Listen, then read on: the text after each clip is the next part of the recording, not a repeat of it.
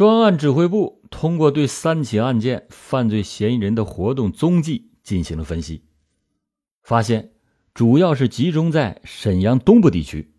于是就决定把沈阳市的大东、沈河、东陵、新城子、棋盘山等地列为重点的地区，采取公开调查和秘密摸排相结合，专门工作和群众路线相结合的方式进行地毯式的排查。逐步的缩小范围，从地域上划定了新城子区虎石镇为侦查的重点范围。因为犯罪分子用的遥控爆炸装置比较复杂，爆炸威力适当，并定向抛射具有很大杀伤力的金属填充物，制作这样一个对炸药量、爆炸力、爆炸方向和爆炸时间都有着严格要求的爆炸装置，案前必须要选择。荒僻的地区，利用炸药等实物进行爆炸实验。新城就属于具备这样实验条件的地方，那里有荒山、农田、煤矿和采石场。犯罪嫌疑人在一月十八日上午租车杀人抛尸，下午实施爆炸抢劫犯罪。假如要是在沈阳城，大白天杀害车主张金阳的可能性那不太大。很可能就是选择了偏僻处进行抛尸。新城子区也具备这种环境。一月十八日，车主张金阳最后一次和朋友通话的时候说，正前往虎石台方向棋盘山风景区，并且问路怎么走。犯罪嫌疑人几次和被害司机张金阳联系，都是在沈阳北市。黄寺广场车站的公用电话打出去的，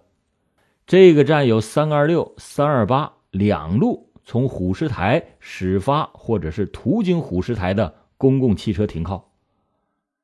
犯罪嫌疑人每天打第一个电话的时间都是在上午九点以后。通过这一分析，很可能是从虎石台乘坐三二六或者是三二八路公共汽车到黄寺广场下车以后打的电话。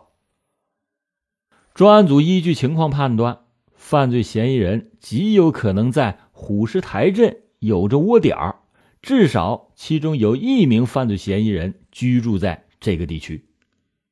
据此，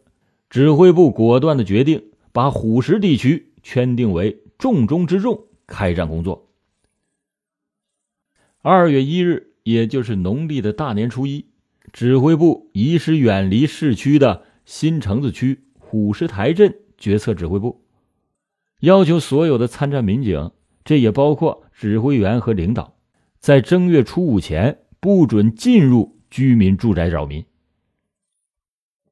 公安部又从沈阳新城子、和平、铁西等各区八个单位抽调了七百多名经验丰富的侦查员和骨干民警，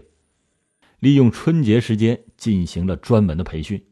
让参战的每个公安民警。吃透案情，熟知犯罪嫌疑人的刻画条件，准备从初六开始进行有针对性的开展调查摸底工作。对出入虎石台的主要路口安排专人二十四小时看守，严防犯罪嫌疑人转移赃物、作案枪支和被害人张金阳的尸体。二月七日，沈阳市公安局刑侦支队撒出去的网。捞上来一个重要的信息反馈，说虎石台地区月星冷面店的业主朴春子的贫妇张显明是黑龙江人，长期租住在沈阳，并且不断的变换着居住地，形迹可疑。这个人像是有着非常重大的问题。二月八日凌晨一点左右，指挥部传讯了朴春子，经过审讯得知，朴春子。时年三十八岁，是朝鲜族人，在新城子区虎石台镇开了一家冷面店。爆炸抢劫银行运钞车案的当天晚上，张显明回到了和他同居的朴春子的家中隐藏。二月七日，也就是警方找到朴春子的前一天，张显明跟朴春子一同到新城子区尹家乡永丰村亲戚郑某的家中。当天晚上，朴春子和张显明喝酒的时候发生了口角，又回到了自己的家中。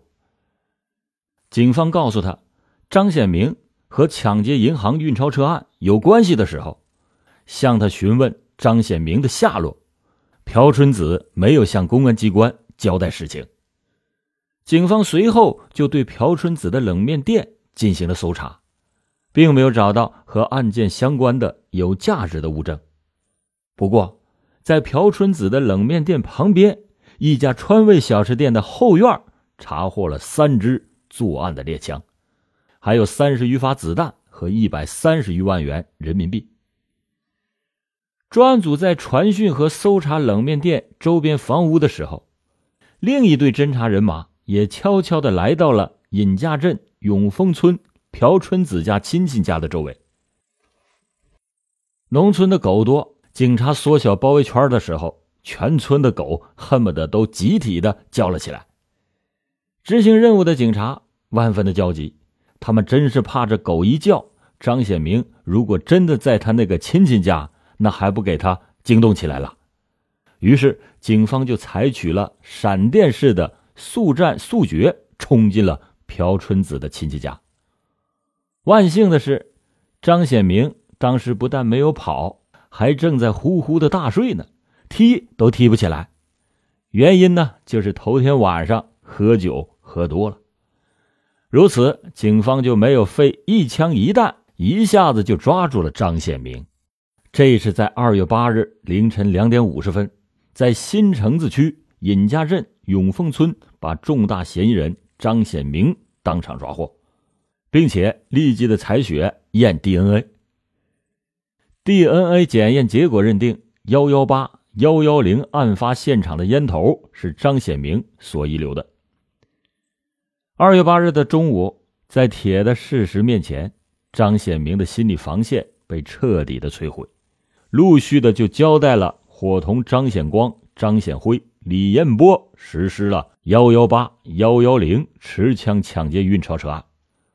伙同张显光、张显辉实施了幺二二九持枪抢劫杀人案，以及在哈尔滨等地实施的三起持枪持械抢劫杀人案件。根据张显明的指认，专案组的民警在虎石台镇一个芦苇塘内找到了被害出租车司机张敬阳的尸体。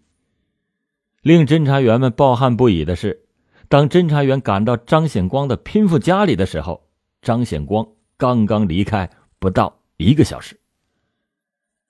在张显光贫富家里起获了八十多万元的赃款。令侦查员们意想不到的是，起赃的地方。竟然是门前那个狗窝的旁边。狗窝的旁边还有个缸，缸里面有个皮箱，箱子里面又有一个包，包里面就是八十万元人民币。此前，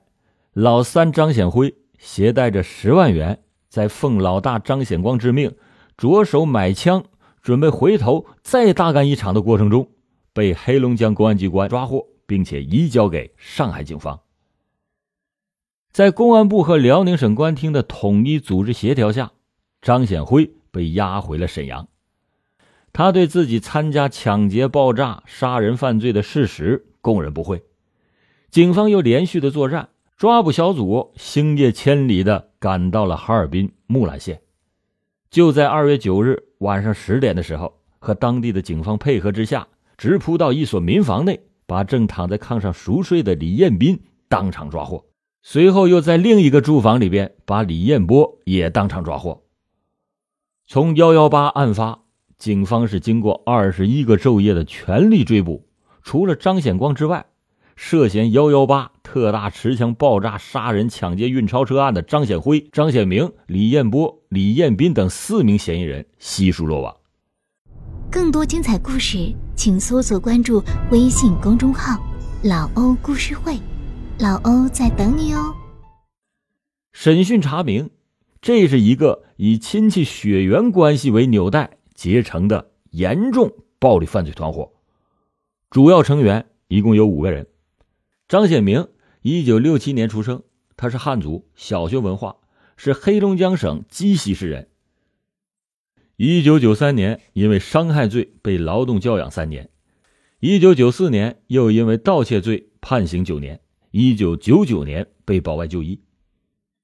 张显光是一九六四年八月七日生人，住在黑龙江省鸡西市橙子河区红房尾，他是张显明的哥哥。张显辉一九七五年二月十六日生人，他是张显明的弟弟。李彦波一九七三年四月五日生人，住在哈尔滨市木兰县新民乡，他是张显明的表弟。李彦斌呢，一九七九年二月十九日生，住在哈尔滨市木兰县新民乡，他是李彦波的堂弟。张显明犯罪团伙是以血缘亲戚关系为纽带结成的犯罪团伙，在团伙当中，张显光、张显明、张显辉。这是亲兄弟，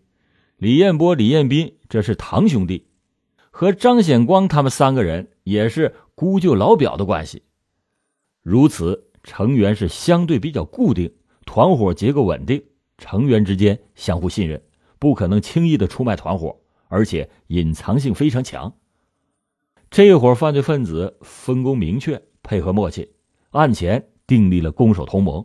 案后又顽固抗拒。主要就是因为血缘的关系起着凝聚作用。二零零三年四月四日，沈阳市中级人民法院依法公开开庭审理了此案。法院当庭就作出了一审判决，以爆炸罪、故意杀人罪、抢劫罪判处被告张显辉、张显明、李彦波死刑，剥夺政治权利终身；以抢劫罪判处被告李彦斌死刑。剥夺政治权利终身。张显辉、张显明、李彦波、李彦斌等四名案犯已在案发当年伏法，但是主犯张显光则是始终在逃。这张显光一日不归案，幺幺八案就不算圆满结案。这也是压在每一个亲历在幺幺八专案的侦查员心头的一份挥之不去的沉重。二零零六年八月七日，齐齐哈尔建华公安分局黎明派出所的民警孙亚强、杨泽忠，在开展基础工作的过程当中，从本辖区一个群众中了解到，有一个居住在建华区、名字叫吉春林的外来人员，曾经酒后放言，他干过一单爆炸抢劫运钞车的案件。建华公安分局得知此情况以后。立即的布置民警来到了吉春林暂住处开始蹲守，并且调集了全国各地爆炸抢劫运钞车案件以及在逃人员的资料进行分析。八月八日下午十七点三十分，那个自称叫吉春林的外来人员回到了住处，在周围守候的公安人员立即的把他抓获，并且从他的住处搜出了电雷管二十枚。尖刀一把。这个吉春林正是二零零三年沈阳市幺幺八特大持枪爆炸杀人、抢劫银行运钞车案的主犯张显光。张显光交代，爆炸抢劫银行运钞车以后，他就让老三张显辉带着十万元，想办法要弄到军枪，还准备大干。张显辉就立即的着手买枪。结果呢，在买枪的过程当中，因为同伙把他给供了出来，就被警方关押。张显辉刚刚被抓，张显光和张显明就已经知道了，但是他们知道弟弟是不会交代幺幺八打，不过就是交代买枪的事儿，因此两个人就没有外逃，而是约定二月九日在虎石台见面商量对策。二零零三年二月九日早上还不到八点，沈阳民警冲进张显光贫富的家门的时候，张显光却在七点的时候刚刚离开贫富的家里。当时这要归功于他的弟弟张显明的醉酒和顽抗所延迟的交代，让主犯张显光躲过了警方的抓捕，多逃亡了三年半。辽宁省高级人民法院认为。张显光的犯罪行为导致多人伤亡，抢劫的财物数额巨大，手段十分恶劣，造成了十分严重的后果，社会的影响也极坏。张显光作为团伙犯罪的主犯，应该是从重处罚。法院就因此判决张显光犯爆炸罪，判处死刑；犯故意杀人罪，判处死刑；犯故意伤害罪，判处死刑；犯抢劫罪，判处死刑。数罪并罚，决定执行死刑。二零零六年十二月一日，法院对沈阳幺幺八大案的主犯张显光宣判死刑，立即执行。上午十点零九分，枪声过后，张显光四十二岁的罪恶生命被终结。好了，感谢您今天收听老欧讲大案，老欧讲大案，案案都震撼。